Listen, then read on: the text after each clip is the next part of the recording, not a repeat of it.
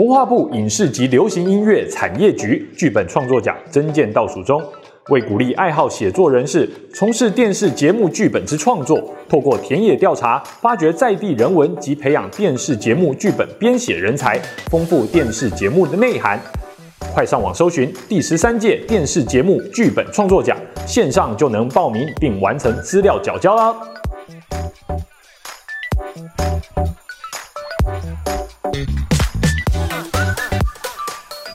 Hello，重疾 Podcast 的听众朋友，大家好，我是老 P 编国威。今天非常高兴，我们呃娱乐重疾呢，接下来连续两集哈，有一个机会来跟大家聊聊编剧这档事。当然啦，如果有收听我们重疾 Podcast 的朋友，应该知道，其实我们过去有好几集节目，包括我们网站上呢，有很多篇文章，其实都在谈编剧，也有很多的。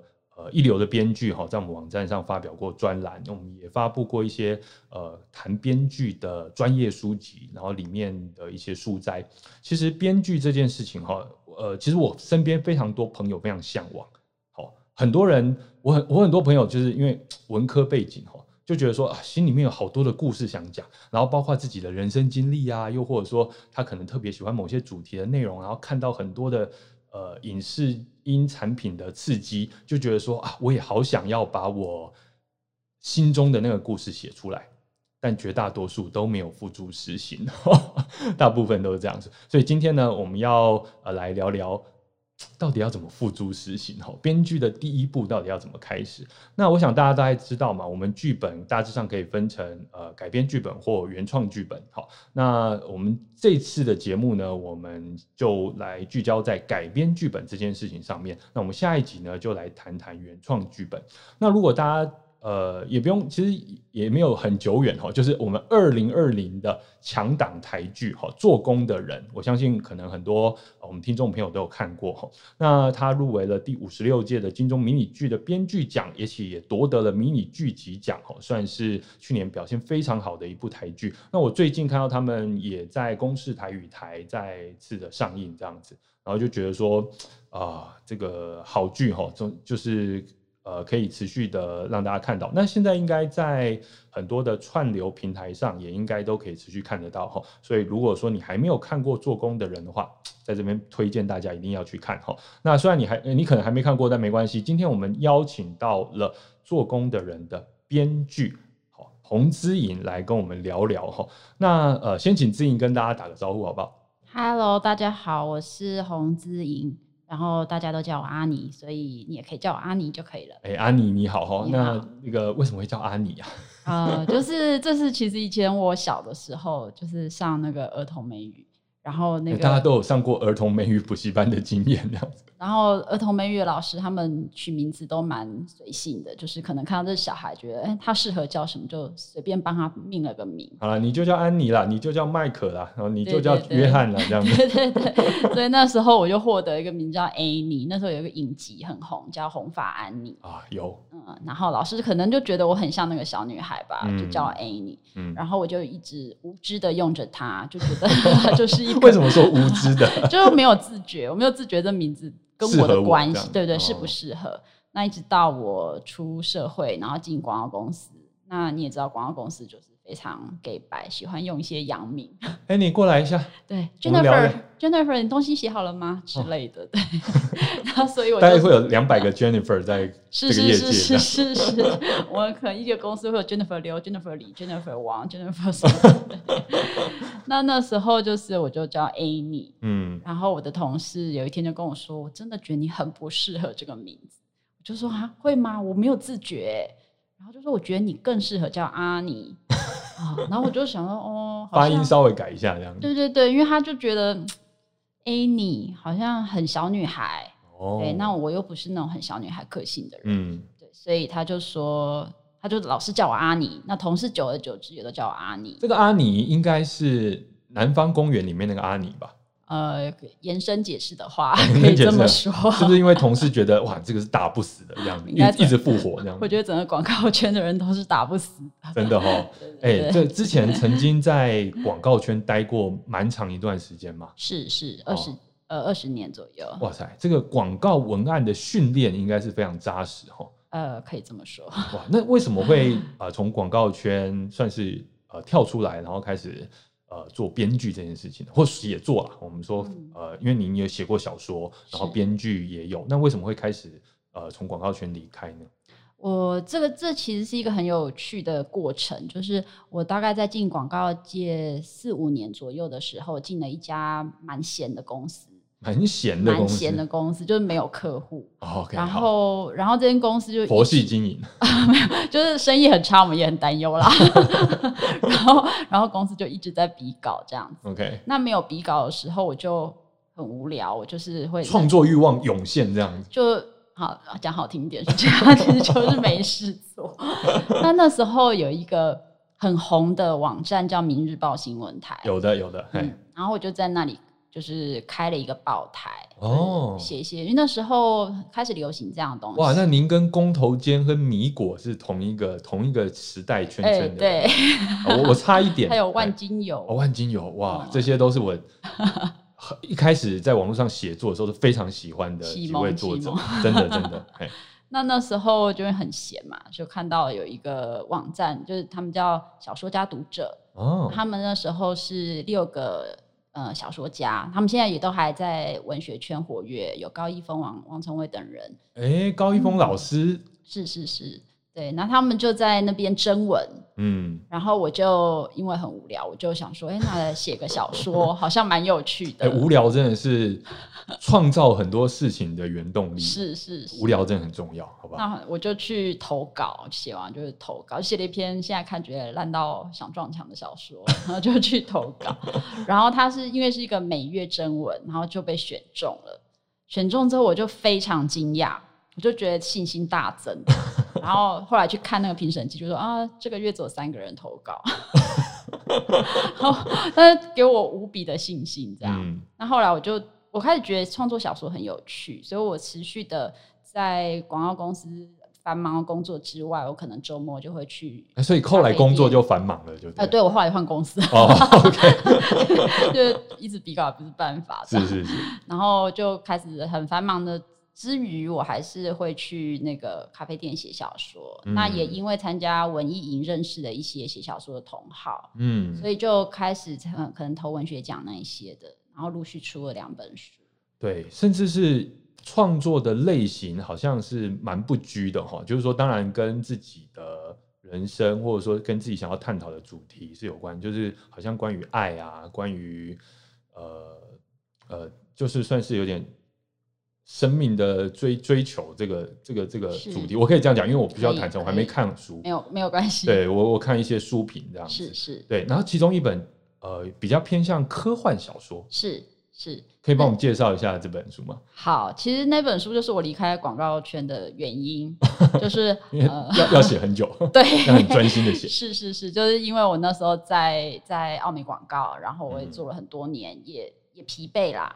那一方面又很想，又觉得说，作为一个写小说的人，应该要有完成一个长篇小说，所以我就去投了长篇小说补助。哇！然后就不小心的中了，那中实力好不好？没有不小心。那因为我本来是跟公司说我要离职写小说，公司就说你那个也不一定会中，那你 没没中，你就再回来上班，你留职停薪这样子。然后所以我就说，哎，不好意思，不小心中了，没有办法回去上班，所以我就写了《虚行者》这个小说。嗯，废墟的虚，然后行者这样子。对，嗯。那为什么会写这小说？其实是我其实对于人类的，我可能因为在广告界的关系，所以我对于呃人类，其实，在这么比如说可能十年前或十五年前，我没有办法想象每个人都拥有一台智慧型手机是什么样的生活。嗯，对，那因为我们其实，在我们在广告圈是很快会接受到很新的东西，那久而久之，那变成一种焦虑，嗯，是我对于未来的焦虑，因为我我觉得未来变化太快了，对。对，所以我可我想写这个小说，也不是因为我想要写一个很远或是很难的无法想象的未来，而是把那个焦虑摆在我面前，我想要去摊开它来看。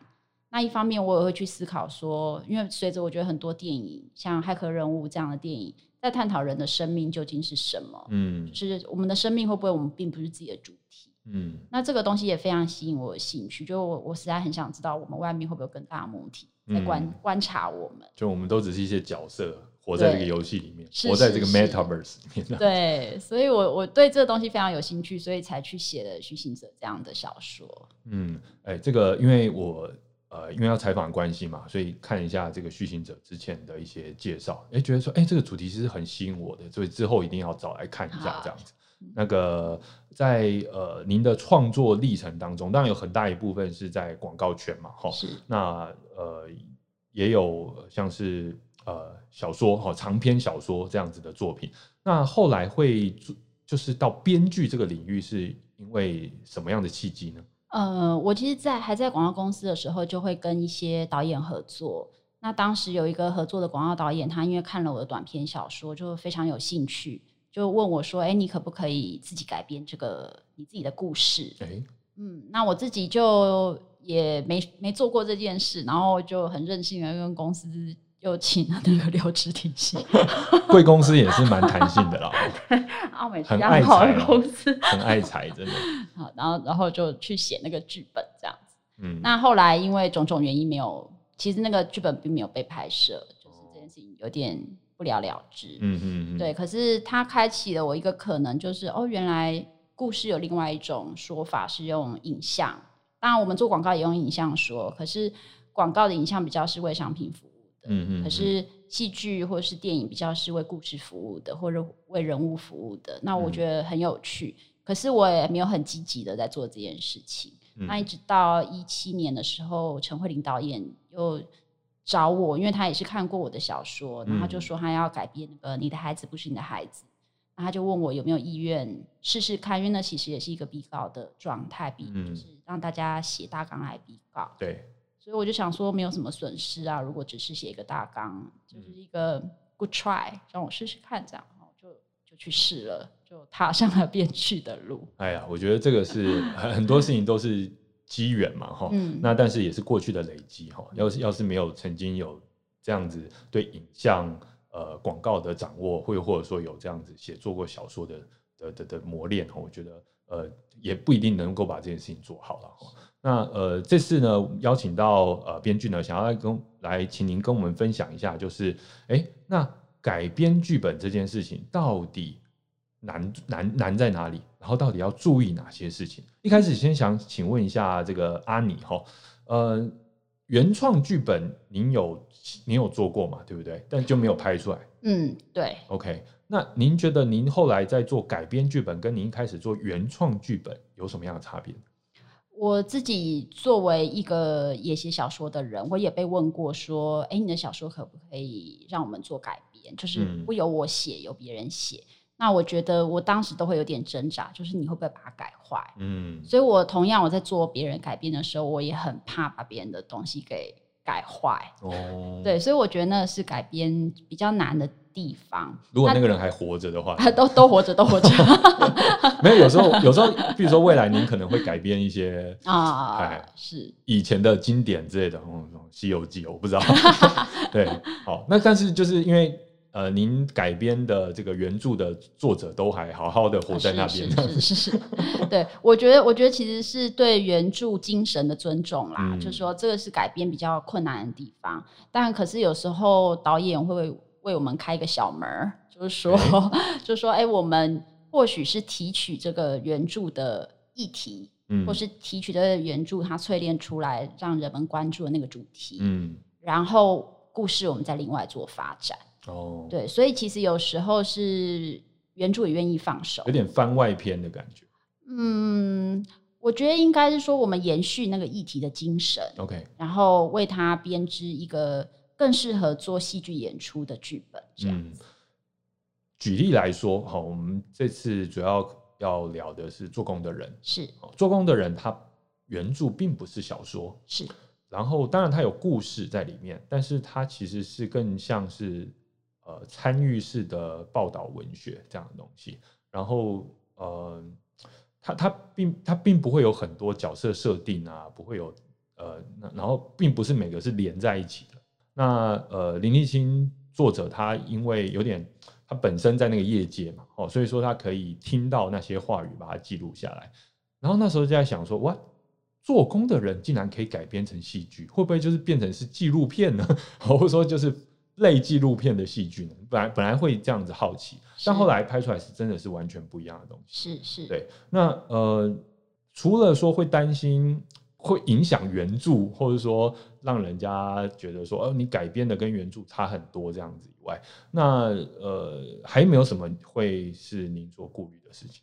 你说在改编做工的人，对，我觉得呃比较难的还有一个就是阶级的眼光跟同理吧。哦，嗯，就是说，因为其实我的生活周遭完全没有做工的人，嗯，啊，不管是我的家人或是我的，也许我的朋友的父母是，嗯，但是因为那不是我的生活圈，是，所以我要如何用一个呃坐办公室的人的眼光去看在工地工作的人他们的生活？那我觉得那个对我来说是很，就是在进入到整个剧本当中蛮大的一个挑战。对，嗯，所以因为这是在做做工的人这上面，呃，我看到其他的访问有谈到，呃，填调的部分主要是呃曾芬芬导演他先去负责，然后您加入之后是很快速的将它变成一个剧本的格式，可以被执行这样子，可不可以跟我们说一下这中间的过程？呃，好，这其实因为我当时被邀请加入的时候，我并不知道他们前面已经开始动工了。嗯，就是我是后来加入才知道，原来前面他们已经运作了一年多，而且就是前面有别的编剧参加在整个填调过程当中。嗯，那所以他们其实做了非常非常多的功课，就甚至有有一个编剧，其中一个编剧他还去那个工地里面直接去拿那个进工地的证照。然后实地的跟工人在工地里面做相处呢，整个全部他把他整个过程都写成记那个笔记，然后呃提供给后面的编剧我本人。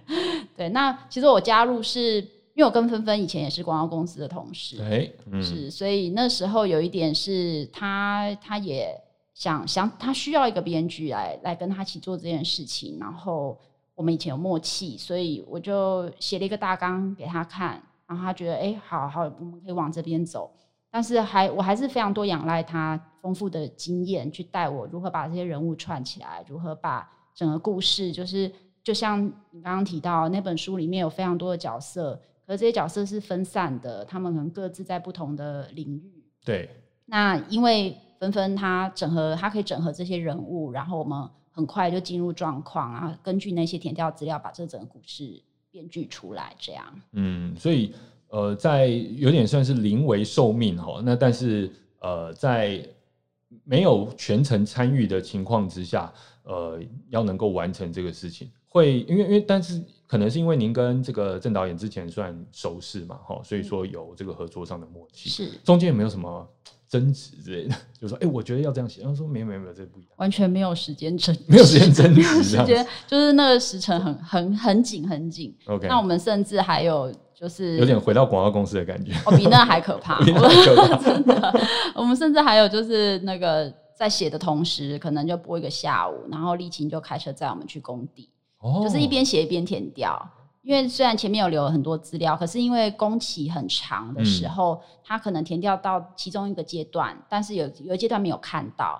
那像我们那一次去填掉，就是去看啊人家灌浆的过程。嗯，对，所以就是呃很很辛苦啊，就是早上还在写，然后下午就填掉，晚上回来继续写这样子。哇塞，这 所见即所得的概念这样子。哎，我很好奇，就是说那要呃经过这样这个改编的过程哈，因为我们知道说。呃，您可能是先把大纲做出来嘛，对不对？然后最后把它变成剧本的格式。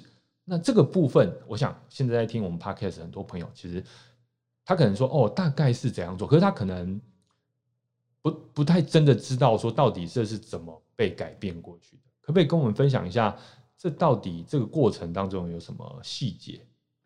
哇，这个真的很很大一题，这个很难。嗯，从从。这个小从这本书当中，我们其实一直在找里面有可以被发展的元素。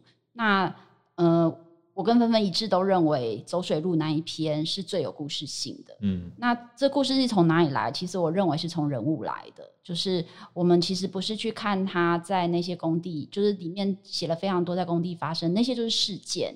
事件可以作为小的呃拼件。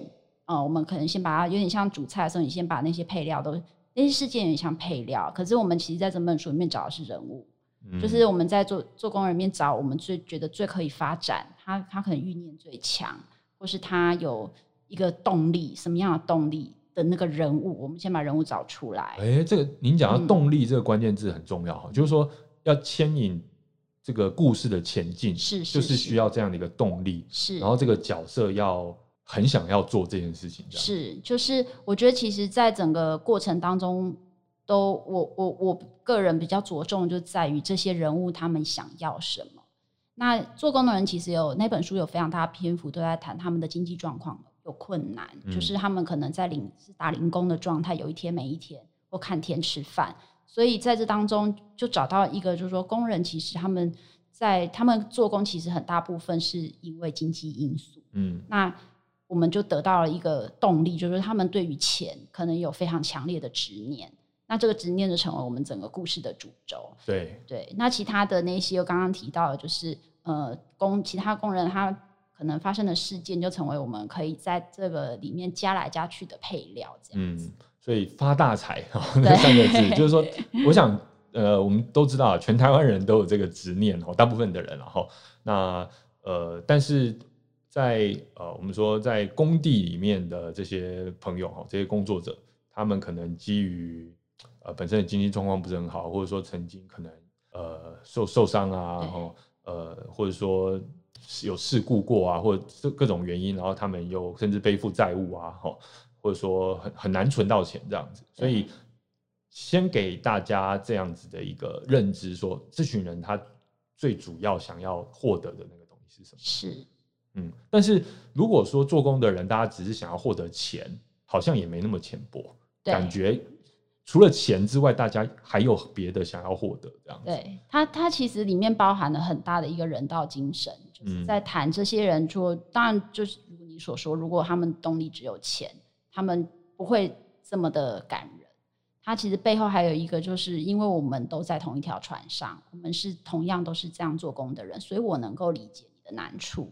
所以，即便大家目标都是钱，当你有难，其实人又比钱更重要。嗯，那这这个其实说，嗯，我觉得钱是发财梦这件事情，其实是一开始起心动念要做这个做功能影集的主轴，但它到发展到最后，它其实谈的是还是人跟人之间的关怀。嗯，的确哈。那呃，在这个填掉的过程当中啊，因为我们知道，其实呃前期就呃曾文岛已经做了很多的研究，那甚至。呃，林奕晴作者他本身就是一个资料库这样子，然后随时要看什么，他可以带开着车在里面去这样子。那但是在这过程中有没有什么是你们特别提出来说，哎，我需要看什么，然后我需要有什么样的细节，然后呃需要特别去补齐的？呃，我觉得就是我个人比较好奇的部分是关于。当然，因为像刚刚讲的工种那些，他都会帮我们做介绍，或者整个整个工地的时程怎么怎么样，然后从灌浆，然后一层层盖上去，然后什么工种什么时候进来，这些他都会跟我们说。但在除此之外，我们更好奇的是工人的生活，因为那个其实是。没有办法展示给我们看，没有办法带我们去工人家说：“哎，你看一下，他就是这样生活的。”所以工人他们呃下工之后都在做什么？然后包括在剧中里面提到的，像一楼一凤啊，或者茶室这些东西，其实在前面编剧做功课里面有很多相关的，就是他们有去那边做访问。嗯，对。那我觉得，因为填掉填掉这东西，就是说，除了我们要了解基本知识，不能写出贻笑大方的东西之外，其实如果可以。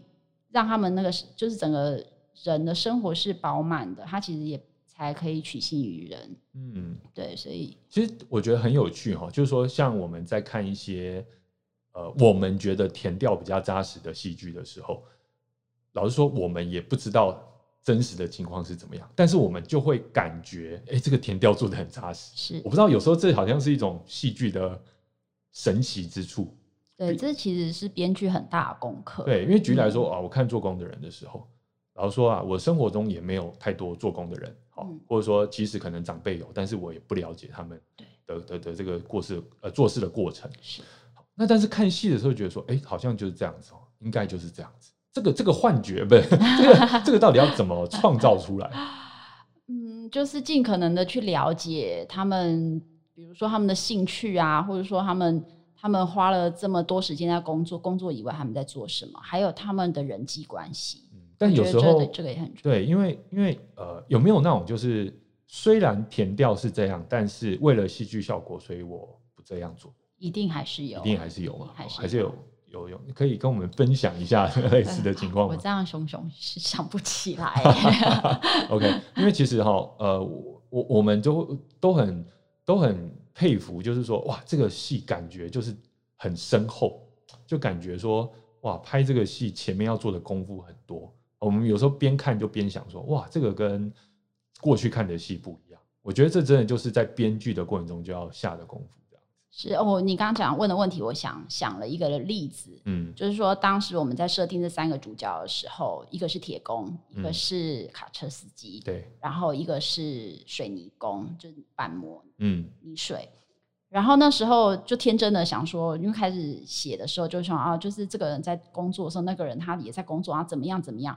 然后沥青就跟我们说，这三个工种基本上不会在同一个楼层工作，因为它是有分前后期，对。对，就是可能那个司机，他怪手司机要先挖挖地基，然后灌浆，然后接下来才有那个焊铁的做钢筋，然后然后灌完了什么的，然后最后才会是泥水板模。对，就是其实，所以当这个条件出来的时候，你在编写的时候，你就不能让它很多事情发生在同一个楼层，因为这样就是不合不合理的。嗯，哎，对哈，就是说。你现在讲，我们就觉得说，嗯，对，的确，的确是应该要这样子。哈，那如果说有的人他说啊，不是不符合真实啊，这样子，你会不会身为身为一个编剧会很害怕接到这种评？超怕，超怕，超怕。对，因为有有，我其实，在写的时候就有一些会被纷纷打枪，就说不是这样，没有这个。对，就是因为他他又比我更更熟，我就是有点急，很急的进进入这个 team，那他就会提醒我说。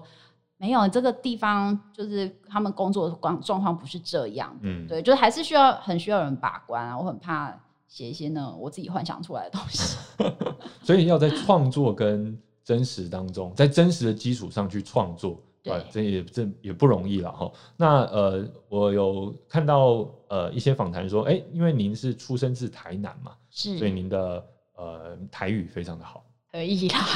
那呃，我我因为其实接下来要台语访谈的嘛。呃，因为我台语不好，所以我我我办不到这样。但欢迎您用台语来回答了哈。但就是您有说到说，您在写剧本的时候是可以直接用台语思考对白的。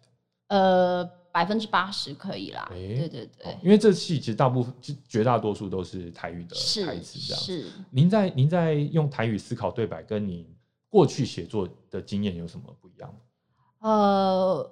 嗯，我觉得台语它很，它很有，它有一个好处就是说，因为其实我家里面啊，我爸爸妈妈跟我讲话都是全台语频道，嗯，对，所以其实我在想台语的时候，我很容易会有我妈的声音进来，就是我 我妈就是哎，她都这样讲这句话，OK，对，所以我我觉得它它有个好处就是，我觉得写国语的时候很容易写的冠冕堂皇，嗯，它很容易让演员在念那个对白，好像念的很不自然。因为尤其写小说写久了，你就会觉得那个文字很漂亮。对，但是不是人说话的样子。对。可是台语它很容易就可以进入到人说话的样子。因为可能是因为我接触的环境，就让我习惯那样子思考台语。对，这是蛮重要的。因为其实呃，其实用台语这个作为主要语言的。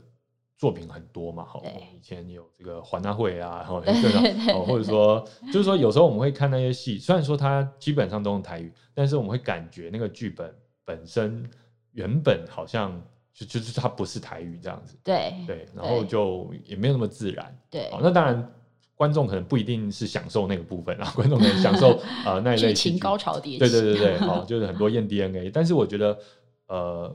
在呃做工的人这上面，好像特别需要这样的能力，这样子。嗯，他们，我我我听说他们现场还有找，就是很专业的台语老师，所以应该在我写完的那个本之后，他们还有台语老师就现场的润，我觉得那个也很重要，对，因为很多时候我自己这样想，但真的念出来或两个人在对话的时候，可能又很奇怪，他还是需要再被润过。嗯，这真的是呃。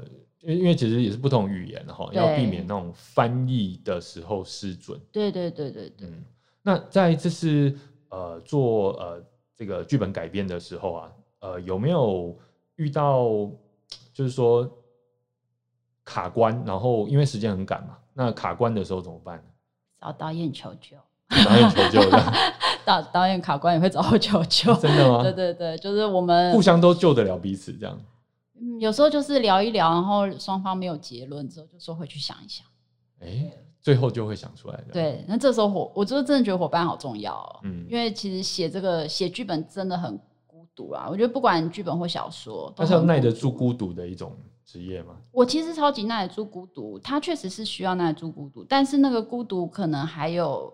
我觉得，因为他如果时间很长，或者是压压力很高的时候，有一个人能够跟你讲讲他的感觉，我觉得这个在创作上都是蛮好的一推推你一把的那个方方式。但如果说自己一个人埋头写，然后你觉得你一个人写的很辛苦了，然后就诶给给制作人看或给导演看，然后没有感觉或者不对。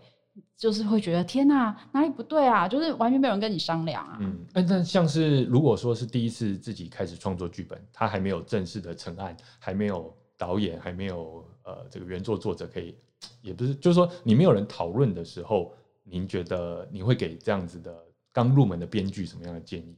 我觉得就是大量的翻书跟看电影，对，因为其实我很多时候。那个找不到解方的时候，都是因为看别的东西，就是得到刺激。就它不一定，并不是说我们要去做抄袭，而是说，当人家这样演出的时，你会发现，哦，原来有这样的解法。就是说，哦，我们这时候给他一个事件，或者说，我们这个时候让这个主角他他破格做了一些破格的事情，那或许你故事就可以继续往下走。哦，是这种触类旁通的概念，有一点哦，就是自己在卡这一关，但是可以透过。阅读或观看其他的作品，对，然后帮帮自己想到一些解法，这样对。那呃，有没有什么极端的经验？比如说啊，就卡住，然后就一直看，看到什么样的程度？对。我之前在写，嗯，不是写写剧本的时候，因为剧本还算好运，就是有纷纷跟我一起讨论。嗯。但是我在写小说的时候，其实很常遇到这种情况。嗯。那我就我之前写《虚行者》的时候，因为除了它题材。是科幻以外，它的长篇小说对我来说也是负担很大，我必须一直要故事推进。有十五万字，是不是？是，哇塞！对，所以那时候我大量的在看 Discovery 跟国家地理频道，是看一些比较科学、科幻、未来科技的。对对对对，就是说，因为对未来的世界想象好像很有限。那我也不知道我想的对不对，他会不会其实是一个现代人在想未来，写出来就是有一个现代人在想未来的感觉。嗯，所以我需要一些，比如说我需要那个呃，Discovery 告诉我说什么，原来一种叫暗物质，然后有一个叫熵，然后什么东西的，然后就哦，好，那个原理，OK，好，我好像可以用这个原理来干嘛？哎，OK，所以就像国家的频道，因为我那个虚行者小说，它的它有两个世界，那另外一个世界它是。地底下的人类，嗯，那地底下人类这个这条触及到又不是 Discovery 范畴了，它可能是国家地理频道的范畴，所以我又去看国家地理频道关于远古人他们如何去呃谋生，然后他们如何在底下可能有亚特兰提斯人呐那些的，就是又去想象另外一种人类他的是是是可能的生活样貌，对对对，哦，就是但是有没有呃，因为这感觉是你很。知道自己要看某一类的东西的时候，我不知道，我都乱看，都都乱看，是不是？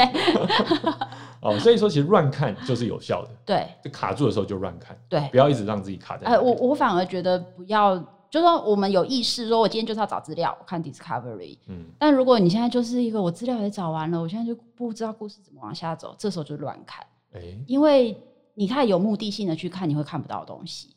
可是放很松的时候，你看。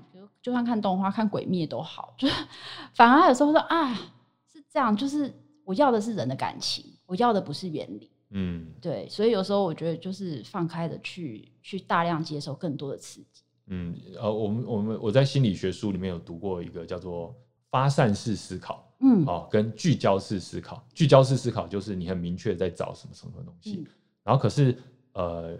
有时候你就会因为看的东西太聚焦了，所以你看不到别的东西。对，然后这时候你就需要发散式思考。对，就是散步啊，去洗澡啊，嗯，去完全看跟自己完全无关的事情。然后这时候你你你的大脑同时还会在运作，然后就会把你那些原本没连上的东西连上。对，我觉得这其实包括我自己，我们也是创作内容嘛。虽然说不是创作这种很故事性的东西，但有时候哈，你盯着电脑、盯着手机盯太久，你就卡住。这时候就是怎样？好，就去散个步，哦，去洗个澡，然后就哇。就想到了真的真的真的，甚至就睡前，嗯，好，因为你已经放下一切了，要准备要睡觉，但是这时候很讨厌是什么，知道吗？就睡前突然想到，突然想到，然后要起床，要赶快把它记下来。对，对，没有错。我自己很长，因为我我有养一只狗，嗯，所以我其实很很长很多想法是在遛狗的时候跑出来的。哎，真的，所以说会不会给我们编剧呃朋友的建议，就是说去养一只狗？对对对，先去领养一只狗。养猫有没有有没有？养猫猫不出去啊，除非你的猫想出去。没有，就是自己遇到卡关的时候就一直去 揉它，这样叫猫出去，叫它出去，就说我我去遛你的，硬要遛猫。对，哎，我觉得其实这，我觉得这真的是很大家很需要的建议啦，因为其实呃，不管是什么样类型的创作哈，我们都要呃让自己处于那个适合的状态。嗯，好，那要不要不然的话，就会觉得说。呃，一直一直卡在那边，然后觉得说自己很没有生产力，然后就对自己很自责。超级容易这样子，真的真的。然后我就觉得，天啊，花这么多时间做这件事情，到底是要干嘛？这真的有意义吗？我有必要放下一切做这件事情？真的哎，我每天都在想，真的哦，真的很痛苦。不过您也是一关一关过了，真的好。没有没有。啊，我们像，因为我们现在在听 podcast 的朋友，可能很多人就是刚在这个关卡，嗯，非常。呃，希望说我们今天安妮跟大家分享的这些经验呢，大家能够派上用场。这样子。那另外，其实想再问一下，就是说您现在有写剧本的经验，那未来还会持续在这个领域上持续的做吗？呃，还是说有想说，哎，我想要再回头做小说，或者说，哎，我现在获得一些刺激，我想要回去开广告公司。其实我现在同时都有在做，哎，超斜杠。哦，对我，我现在其实主业还是接广告案，我还是有在做广告的案子，对。然后我还在，还是在写长篇小说，就是已在开启新的项目，正在写。那我本来是一直觉得，我去年觉得，我去年就会写完了。然后我今年 觉得，我今年应该要写完它，这样子。OK。因为其实我我觉得我自己不是那种很聪明的人，所以我很容易没有办法同时思考两件事情。那现在的状态就是因为我写长篇小说，所以很多编剧的案子我就不敢接。嗯，对。那但是我会接一些可能是像微电影或是短片这样子的案子，就对我来说，它也是一个编剧的工作，可是它不会负担那么庞大。嗯，对。那我目前还是希望可以先把手上的长篇小说完成，对，然后再来投入也许新的编剧、大的编剧工作。OK，因为其实写作这件事，一方面您刚才说要耐得住孤独了哈，然后要不断的突破这个关关卡；，另外一方面，其实呃，写作者本来就是有很丰富的创作创作欲了哈，就是那呃广告啊，或是剧本啊，哦小说，我想在不同的工作上跳跃一下，我觉得有时候也是会给自己带来刺激。嗯，会对，因为在有时候写，我觉得是刚好是。三个完全不同形态的创作，因为像广告它是完完全商业的，那编剧它就是半商业半创作，那小说就是纯创作，所以这三种就是会各有利弊，各有我喜欢跟我不喜欢的。你会分裂成三个人格在思考这三？可能会吧，会有这种，可能会。广告的时候就是这个这个。很很很有气势，这样子。没有，我昨天还在跟朋友抱怨说，我真的很讨厌写 slogan。但大家都一直来找我，怎么办呢？我太会写了。没有，没有，这不是我讲这句话的原因。不了啊。对，不是不是，哦，不是这个意思，是不是？哦，我感觉起来是这个意思。不是这个意思。哦，没有，就是说 slogan 它就是对我来说是很文字游戏的东西，所以广告其实很多是在玩那个文字游戏。那编剧或者说短片，它其实有会有一点。框框就是说，哎，这框框是你要谈一个议题，或者你要，或者是有的商品，他们可能想做个呃微电影，它可能会是有一个主张，那这个主张微微的框着你，可是你还是可以在底下去说一个故事。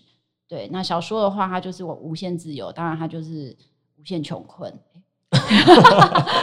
都逼近无限这样子。对对，都在你穷尽无限写完之前 是没有任何回馈的这样子，是个零。就不是零就是一哈，一横一竖这样子，好不好？对，好，那我觉得呃，我觉得这个这个也是一个很好的建议啦，就是呃，告诉我们现在呃在收听我们 podcast 的朋友，如果说您有志投入创作，您可以试着有不同类型的创作的作品，这样子会互相刺激，然后会。给予自己不同的回馈跟收入，可以这样讲，对不对？好，有些必须要投资很久，它才会回收嘛，对不对？那有些哎是比较快的，但你不一定喜欢。是是是是是，面面包跟爱情的概念，OK 都要有，好，没有什么要放弃的，哎，对不对？好，那呃，我们这次哈，因为有这个呃文化部影视及流行音乐产业局哈，正在。呃，增建我们的这个剧本创作奖哈，您以前有参加过类似的奖项吗？除除了您一开始跟我们分享，你有投过一些那个那个，我只有投过对文学奖，但是我没有。你是文学奖的常常常怎么讲常胜军呢？没有啦，没有。那我这边念一下 好不好？联合文学小说新人奖、府城文学奖首奖、吴浊流文艺奖儿童文学类首奖。BenQ 华文世界电影小说奖二奖，然后二度荣获玲珑山文学奖，还有没有我没练到的？还有一些小的。哇塞，你看我这个竹帆不及备仔，太厉害了哈！所以这这真的不是运气啊！那呃，您在呃就是参加这些奖项的时候，您的想法是什么？您是想要说验证自己的作品的实力吗？还是说想要跟同好来交流的？嗯，实话来说，实话实话来说。呃，文学圈其实就是一个很理想、理想性很高的的圈子。那我当时是想要三十岁以前可以出版一本小说，可是出版一本小说，当时就像我刚刚讲了，新闻台开始起来，部落格开起来，非常多人在写作。那如何才能取得那个门票？那我我没有办法成为像当时那些新闻台那么厉害的台主，就是光是发表就可以有出版社找上门。所以我比较笨的方法就是去参加文学奖，就是一直拿那个门票，拿拿拿拿，累积到一个门槛，就就可以说问出版社说你可不可以帮我出一本书？这是当时投文学奖的的，我觉得他其实有点功利主义下不得不去做的事情。没有啦，我觉得这个很实际啊，对啊，就是先 先先让大家知道说自己的实力嘛，嗯，对啊。那呃，我觉得现在呃，我们透过这次 podcast 也是要欢迎大家来参加文化部举办这个剧本创作奖嘛。嗯。那如果您给呃这些打算要参加剧本创作奖的朋友呃一些建议的话，您会给他什么样的建议？我觉得找到一个好的议题非常重要，就是对，就是呃，就是当我们要谈一个我们自己创作者有种想说的故事的时候。它在某个程度上也必须要被别人愿意观看，所以你所关心的那整个故事的主轴跟议题就会非常重要。那找到一个这样的议题，它会绝对对你呃说这个故事有很大的帮助。如果你只是呃因为一些桥段或是只是想谈爱情就去创作一个故事，它很容易就会没有办法聚焦。所以，当你如果要谈爱情，你可能就要去想，你这爱情的议题是什么。当你要去谈职业，你要去谈什么样的职业，然后他们遇到什么样的问题，然后去深化那些议题，然后再把你说故事的能力包裹进去。我觉得会对，嗯，在做编剧或是投案子都会有比较大的帮助。嗯，您您可不可以再多讲一点所谓的议题的意思？就是说，您刚才说不要说只是写一本写一个爱情故事，而是要谈一个议题。最主要是说，是想要，我想象您是要说那种，就是比如说关于放弃，又或者说关于什么样子的一个，嗯，我我我觉得爱情是一个很，因为爱情太多人讲了，就是爱情这个故事太多人讲，还有各式各样的的东西。对。但是我如果说回到做工的人的话，他其实有一个议题，就是就是做工，嗯，就是就是这四个字，就做工的人这四个字，他们。就是光是这些人，他们就是代表了一一个社会的阶层，他们就代表一个社会在劳动的这些人。所以，我我认为这个议题应该是说，你对于社会的观察，有没有哪一些事情是你有对呃你你自己的关怀、观察、关心？那这些东西，你想要比如说你你很关心无家的人。哦，这个议题是这个对，这议题就是关心无家的人，那你可能去了解他们的生活，然后接触他们，然后把他们的呃困境带到你的戏剧当中，让人们了解他的困境是什么。那我觉得这这就是有议题的帮助下，它其实会让你的故事有主轴哦。然后也要也要在意的就是说，你想谈那个核心是什么东西？对，哎，这样子我就觉得比较清楚哈。就是说，呃，创作者可以可以去思考一下，你想要谈，你可能想要谈爱情，你可能想要谈呃亲情，亲情，你可能想要谈这个这个比较抽象的概念，但是你必须要有一个具体化的一个议题，对，跟它扣在一起。哎，我觉得这个对于创作者在发想，又或者说在呃寻找方向，我觉得是一个很好的建议。嗯嗯，好，那呃这次真的非常感谢阿尼哈来跟我们分享关于呃改编剧本以及自己在创作上面的心路历程哈。我觉得创作这件事情，当然对绝大多数人都是。蛮孤独的哈，即使你今天是个 YouTuber 哈，有时候你会感觉很孤独哈。对 对，那虽然说人前是光鲜亮丽，甚至还可以哦可能得到呃金钟奖啊之类的，好，那得到很多的奖，但是其实在这之前，当然都有很多很多的尝试，嗯，甚至是失败。好，但是失败也都是一时的嘛，只要你能够呃坚持，然后能够持续去改善，持续去优化，有时候呢去啊随便乱看，然后就可以帮助自己跨过这些关卡。哈，那文化部影视及流行音乐产业局呢，他们这次举办这个剧本创作奖，哈，现在正在增建。那为了要鼓励更多爱好写作跟创作的朋友们呢，来从事电视节目剧本的创作，然后呢，同时要有深厚的田野调查。来挖掘在地的人文故事，培养电视节目剧本的编写人才，好，来让节目的内涵变得更好看。所以呢，举办了这样的一个奖项。所以说，非常欢迎大家。诶，如果说也想要展现一下自己的创作才能，又或者说只是想要。这个跟跟跟呃同才们来分享一下哦，都欢迎大家来搜寻第十三届的电视节目剧本创作奖，只要在线上就能报名哈。那现在是一个线上的时代哈，这是都不需要面对面哈，线上就可能报名完成资料缴交，就欢迎大家赶快来这个着手吧。好，那如果说大家有任何问题的话呢，就我想在网络上搜寻一些相关资料，都可以找到呃。这个这个回答了哈，要不然就打电话给文化部，对不对？好，那呃，最后呢，真的要非常感谢阿尼哈。那阿尼可不可以跟我们分享一下，最近有没有在创作什么东西的方向，可以跟我们透露一下？除了您刚才有跟我们讲到，现在在写小说嘛？对，我在写。方向可不可以跟我们透露一下？方向就是预计今年会写完的那一本。好，希望对方向，它其实也也是在谈人生的选择。OK，对，就是如果你有机会做选择，你你有机会再一次做选择，你会不会做一样的选择，或是你你会有更好的想法？那更好的想法真的会带来更好的结果吗？OK，好，那同时也还有其他剧本的工作在做嘛，对不对？好，这其他剧本工作在做，会在今年会发生吗？还是目前不会？目前不会，是不是？好，那我们。呃，听到这这个这段讯息的导演哈，跟制作人可以把案子开始涌向 阿尼哦。明年，明年，我今年要写长篇小说。好，没有要放过你的意思。好，今天非常谢谢阿尼，谢谢，谢谢，谢谢。好，那娱乐终极 Podcast 我们今天聊到这边，下一集我们继续来聊聊如何做原创的剧本。好，那我们同样邀请到非常厉害的编剧来跟我们呃在线上聊这个议题。那我们今天就聊到这边哦，拜拜，拜拜。